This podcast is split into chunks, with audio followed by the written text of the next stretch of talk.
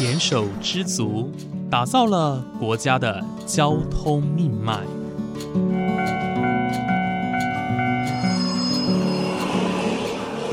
翻山越岭，运送着历史的独家记忆。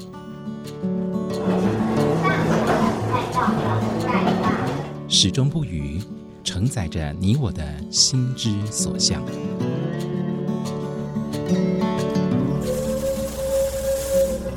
各位旅客您好，欢迎搭乘本班次列车，我是胡浩辰，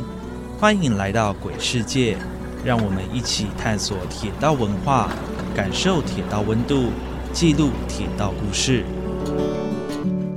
本节目由正声广播公司台中台胡浩辰制作主持，欢迎收听。用知识造福广披于人群。它的影响力远超过我们自己有限的生命，也就是因为这样子的坚持，使我最后把一开始儿时初见火车时的感动，最后变成了一生的志业。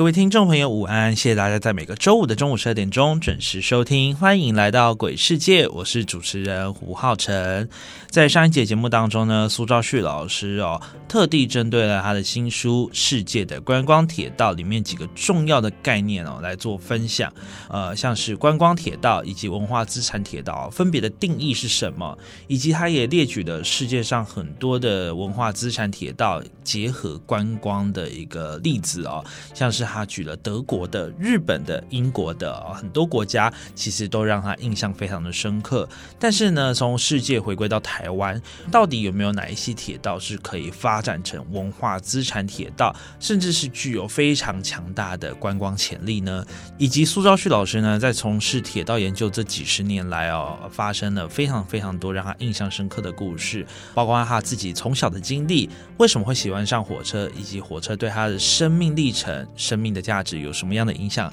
继续请大家收听今天的节目喽。那其实我们刚刚也提到了说文化资产铁道还有观光铁道的不同之处。那现在回到我们的故乡台湾好了，呃，想要请问一下老师哦，你认为我们台湾有哪几条路线是有竞争力的吗？哦，我想这是一个很棒的问题，也也是我写这本书的一本初衷之下一个期待哈。就是说，台湾其实有很多东西我们是被忽略掉了。嗯，例如阿里山铁路就是一个例子，旧山线也是一个例子，台糖铁路也是一个例子。以阿里山铁路来讲，我们现在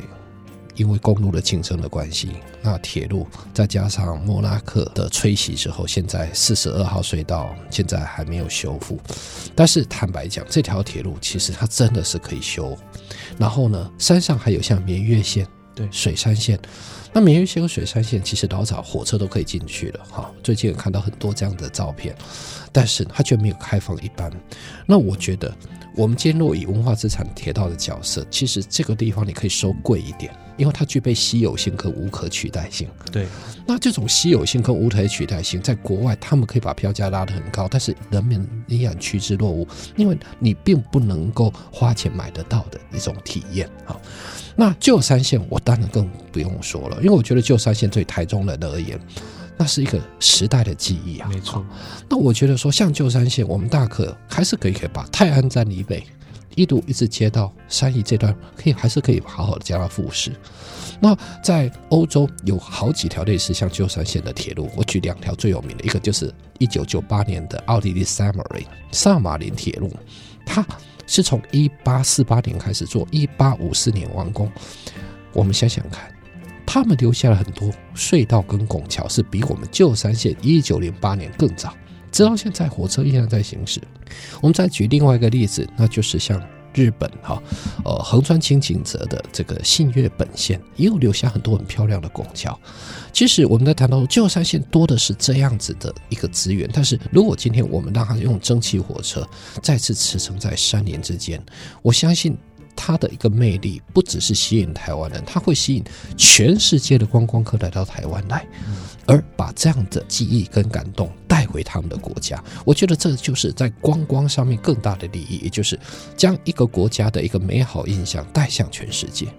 那我们再来讲台糖，也是一个例子。台糖铁道的位阶其实会定位到非常非常的低，对，例如说像西湖糖厂，例如说台南的乌树林、新营、屏东的南州、高雄的桥头，好嘉义的蒜头。那像这些台糖小火车，我们现在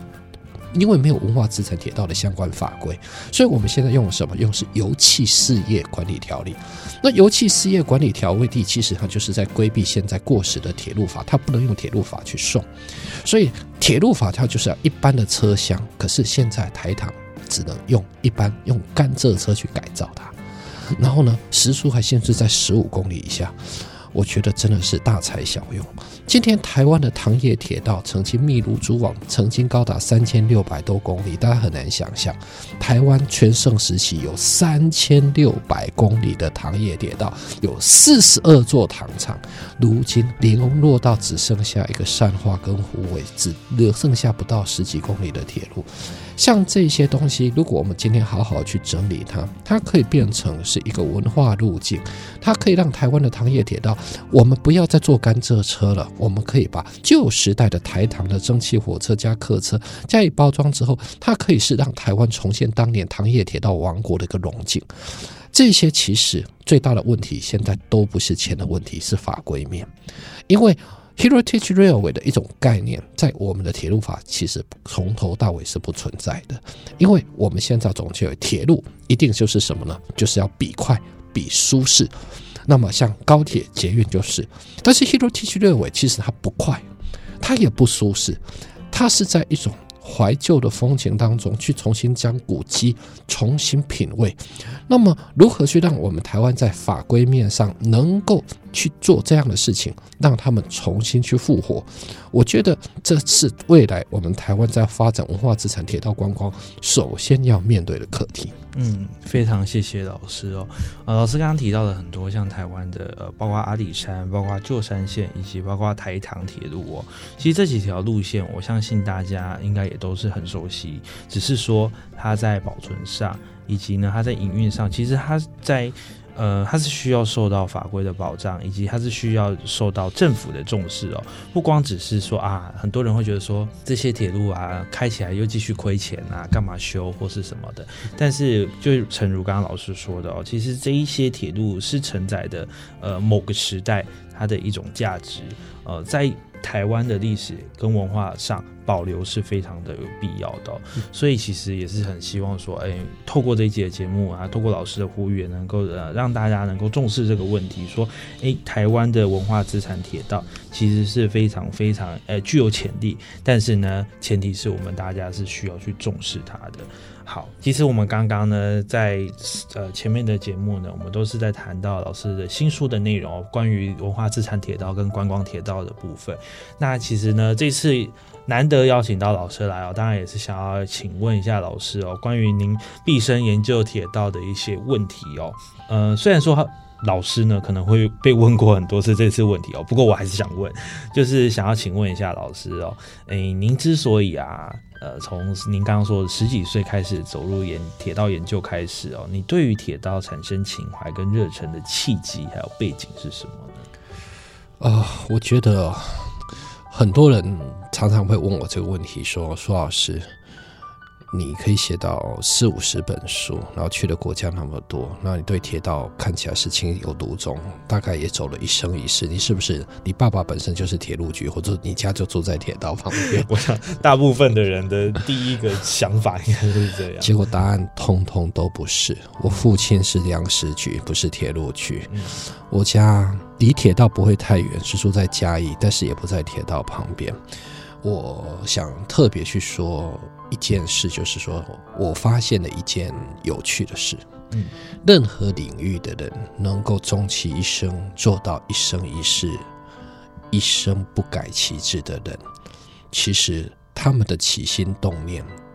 都不是在他们长大之后才开始决定，而是从出生的时候。嗯。为什么呢？我相信每一个人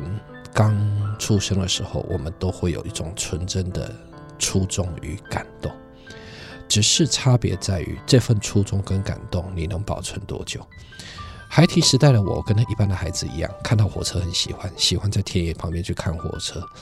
首先，在儿时时代，我也跟一般的孩子一样，看到火车冒着烟、庞然大物呼啸而过的那种惊讶、那种感动，跟一般的小孩子一样，看到火车很复杂的机械结构，喜欢蹲下来看轮子底下到底是装什么东西，然后甚至想把它画下来。但是，我觉得最大的差别就在这里了：多少人一生怀抱着梦想，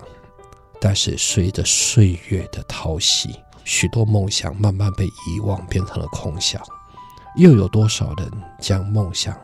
原汁原味保存到成年，甚至到中老年，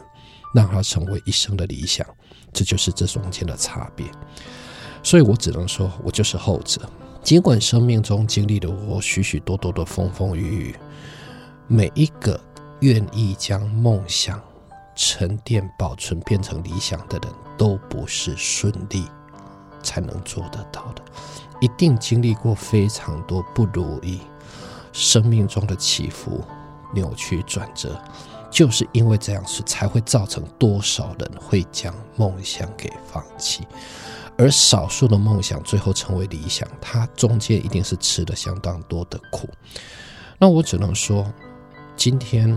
我有很多选择，是我可以去好好当公务员，或者去当官，或者是去寻找一个安稳的职业，就是寻求一个可以遮风避雨的屋檐在里面。可是我选择的是一个 风雨交加，在国外，在台湾，在餐风露宿，在一个困难的环境当中，去收集了许多铁道的一个知识，然后编撰成书。这种心情只能说，已经不再是原来一开始儿时所看到火车的感动，而是最后是一种生命的使命坚持。是我想把这些宏观之见，把铁道的知识分门别类，又将世界的苍穹乌宇，让它变成的书籍。我一直相信这样子的知识去传承。远超过自己生命的长度，因为我们不知道自己的生命何时会结束。但是我相信，用知识造福广批于人群，它的影响力远超过我们自己有限的生命。也就是因为这样子的坚持，使我最后把一开始儿时初见火车时的感动，最后变成了一生的志业，不为利益，只为坚持到底。所以，浩成这个问题，最后我只能用一句很简单的话来，就是莫忘一本初衷，但是更要坚持到最后，才能让初衷化为一生恒久的使命。非常谢谢老师哦，因为我刚刚听完很感动，老师的成就。我们大家都有目共睹，但是其实，在这些成就的背后，在这些光鲜亮丽的成绩背后呢，其实势必是要吃过很多的苦的。呃，很多人可能会认为说，哇，苏老师有今天的这番成就，想必一定是哦天时地利人和。但是其实，我想并不是大家的人生都那么顺遂啊。当然，老师几十年来的研究，他一定也投入了非常多的心血，不然不可能有那么渊博的知识，非常广大、非常丰富的一个知识量呢，提供给大家。那刚刚老师的这句话也是，呃，同时也是分享给所有的听众朋友哦，那就是莫忘一本初衷，能够记着当时，呃，小时候，甚至是你最初最初的那个理想，然后坚持下去。我想应该也是，嗯，大家。呃，能够成功迈向成功，甚至是迈向快乐的最大的关键哦。非常谢谢老师的分享，而且我觉得啊，从老师的书籍当中看。都可以看得出，老师是真的真的非常投入情感在写这些书的。每次很常看到老师的结尾，就是说哇，真的是就带有一种感动的一种言语作为总结。我我非常喜欢这样的书籍哦，因为就是觉得说哇，这样子真是完全投入一种感情。我觉得真的是能够感动读者。那我相信呢，除了我被感动以外，应该有很多的读者也都被感动了。不过呢，接下来想要请问一下老师哦，老师您刚刚有提到说您是在嘉义长大，对对，民国五十六年，是，那其实呢，在老师的著作有其中一本著作，就是《台湾铁道经典之旅的地方铁路篇》这本著作当中呢，老师也有分享过一段故事，就是说您小时候住在嘉义市区啊，您的父亲啊常常带着你到嘉义火车站去看火车，但是呢，其实您在你家里背后呢，就有一段铁路。我想你特地把这段故事写在书里面哦，想必对你来说是一个很重要的回忆。那能不能请你跟大家分享一下这段故事？呃，我觉得这段故事很有意思哈。呃，我现在常常在坐火车的时候，常常不经意的望向月台端，常常会看到啊，又看到爸爸妈妈或者是阿公阿妈带着孩子在那边看火车，嗯，总会让我觉得会心一笑。我后来发现，这样的画面会世代传承。我想是坐火车坐到一半，突然发现火车站旁边站着很多小孩子，他们用兴奋的大眼看着你。蓦然回首，几十年前，你也曾经是那个孩子的。对，那么我在谈到这段故事是说，我自己儿时跟一般的孩子一样，都是小男孩啊，甚至现在很多小女孩是喜欢看火车的。哎，爸妈就会带你去看火车。对对对，然后呢，其实他们是在杀时间，为什么呢？因为我自己也为人父母，就是哎呀，小孩子爱看火车，那让他看吧，再多一班，再多一班，然后就回来。那我也曾经经历过这样子，只是我跟一般的孩子特别不一样，是一般的孩子大概就觉得那就是去看火车，开心的回来。可是我回到家之后，我还会去画它。但是画出来的东西会让父母亲吓一跳，觉得说：“天哪，这个小朋友，你怎么可以画出这东西？家里也没钱给你上美术班，可是怎么可以把细节画得那么像？”大概就在那个时间呢，我我自己也发慢慢发现到，可能或许就带有那么一点天分。然后接下来讲到一件事，是发生在民国六十几年的事情，有好几次晚上睡觉的时候，会跟父母亲说：“我好像有听到火车的声音。”这个爸爸妈妈小孩子不睡觉，还在给我想火车，睡觉，bang，这样打下去。可是我说我好像听到呢。后来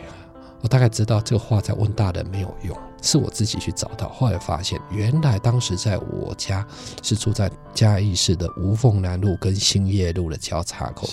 如果这个播音有在嘉义播出，你应该知道那个位置就是在靠近以前的中油农技厂，也就是现在的中油石油训练所那附近。对，里面真的有铁路，只是那个时候我们不知道嘉义市区怎么会有铁路呢？那我们现在源源道来在讲这段故事，其实那个中油石油训练所，也就是嘉义农机场那条铁路是大有来头的，那是发生在第二次世界大战之前。那么日本在嘉义市区盖的一条铁路到那个当时的农机厂，是在做一种很特殊的燃油的混合剂，那就是日本为了在二次大战期间，因为它的石油供应受到了美军的切断，所以他必须去种树薯，也就是酒剂，提炼酒精，然后将酒精去混在航空燃油，来降低对燃油的需求的比例。嗯，但是这种混出来的东西，事实上会使得这种航空用油，它辛烷值不够高，造成飞机的动力不是那么顺畅。但是至少飞上去还没有问题。嗯，最后就变成了神风特工队哦在使用的一种燃料。那这条铁路其实它从一九三七年之后就有，然后经历了二次大战，所以在我童年时代，我大概不太清楚，但是有听当时家中老师有提到这条路线，当时一直被轰炸。后来查查到说，哎，真的在一九四四年到一九四五年，这个地方常常会遭到轰炸，因为它连水上机场都跟着被轰炸。于是呢，国中时代的我开始可以骑着脚踏车，我真的就偷偷的去听，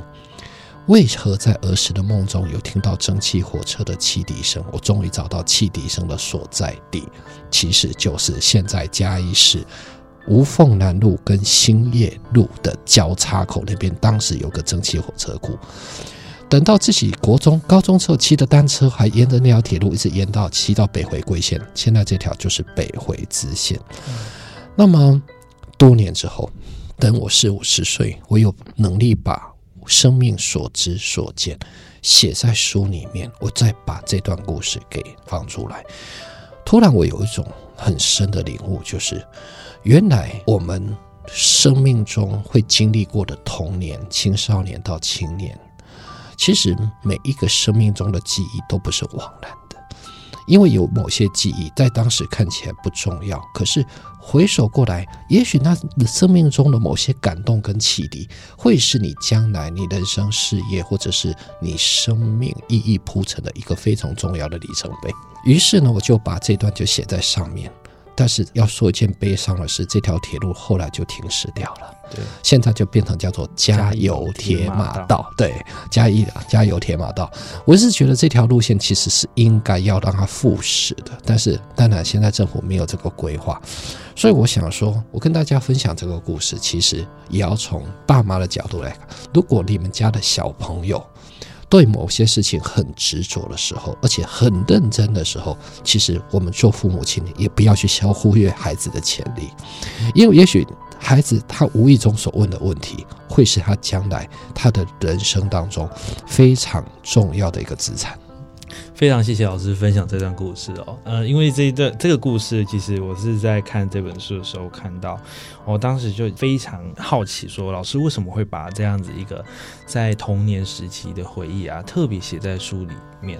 那透过老师刚刚的分享，其实也知道说，哎，我们在嘉义地区，第一个我们是有一个算是中油的一条专属的铁道，那其实就是现在的加油铁马道。那它其实是延伸到纵贯线的，以前有个车站叫北回车站，对，北回。归线，北回归线，北回归线。对，那据说这个北回归线因为高架化、高架捷运化是有要复驶的。对，没错，有要就是应该说复站啦，算是复站的一个计划。所以大家呢也可以期待一下这个北回归线的一个复站哦。那回到刚刚老师的故事哦，其实听了听了也是觉得蛮感动，因为其实我的童年呢也是在铁路旁边，呃，有很多时间呢其实是跟火车来来去去是有很大。很大的一个关联啊，还有很多的很深的印象。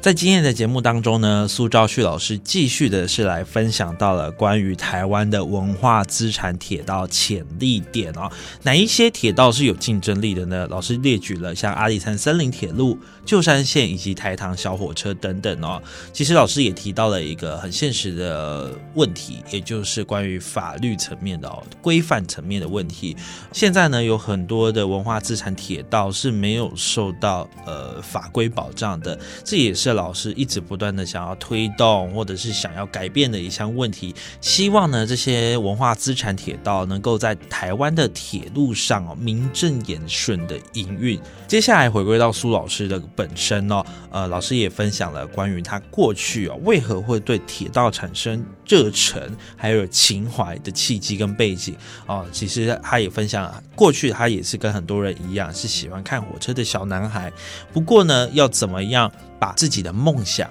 发展成终其一生的理想哦，其实这个关键就是努力不懈哦。老师也分享了他这过去几十年来，其实吃了很多苦哦，那也研究了非常非常多的书籍，做了很多的功课，才有今天的一番成就。以及老师最后呢，也分享了关于他过去哦在嘉义成长的背景。他其实，在嘉义市区哦，梦中听到了蒸汽火车的声音哦。那后来去追溯呢，其实才发现，原来在嘉义市区有一个中油溶剂厂，那还有铁路。延伸到我们的纵贯线，也就是现在的加油铁马道的前身。我相信大大家呢，其实，在生命历程当中，都有一些和铁道呃有相关的故事，只是可能尘封已久哦，在心中已经有点默默的被淡忘了。但是，我觉得铁路的魅力就是这样，一旦勾起了，我相信大家能够源源不绝、滔滔不绝的继续分享下去哦。那在下一集呢，就是苏昭旭老师专访的最后一集哦。苏老师要来分享的是关于他过去哦。研究这些铁道的数十年来，有没有从中得到一些人生价值的体现？以及老师呢，其实在教书的过程当中，也有发生一些令人印象深刻的故事哦。最后呢，老师也分享了，哎，其实他心中还是有一些愿景，有一些目标想要达成。哎，这些目标呢，老师也会分享给大家知道。更多精彩内容，请继续锁定下周同一时间的《欢迎来到鬼世界》，我是主持人胡浩辰，我们下周再见喽，拜拜。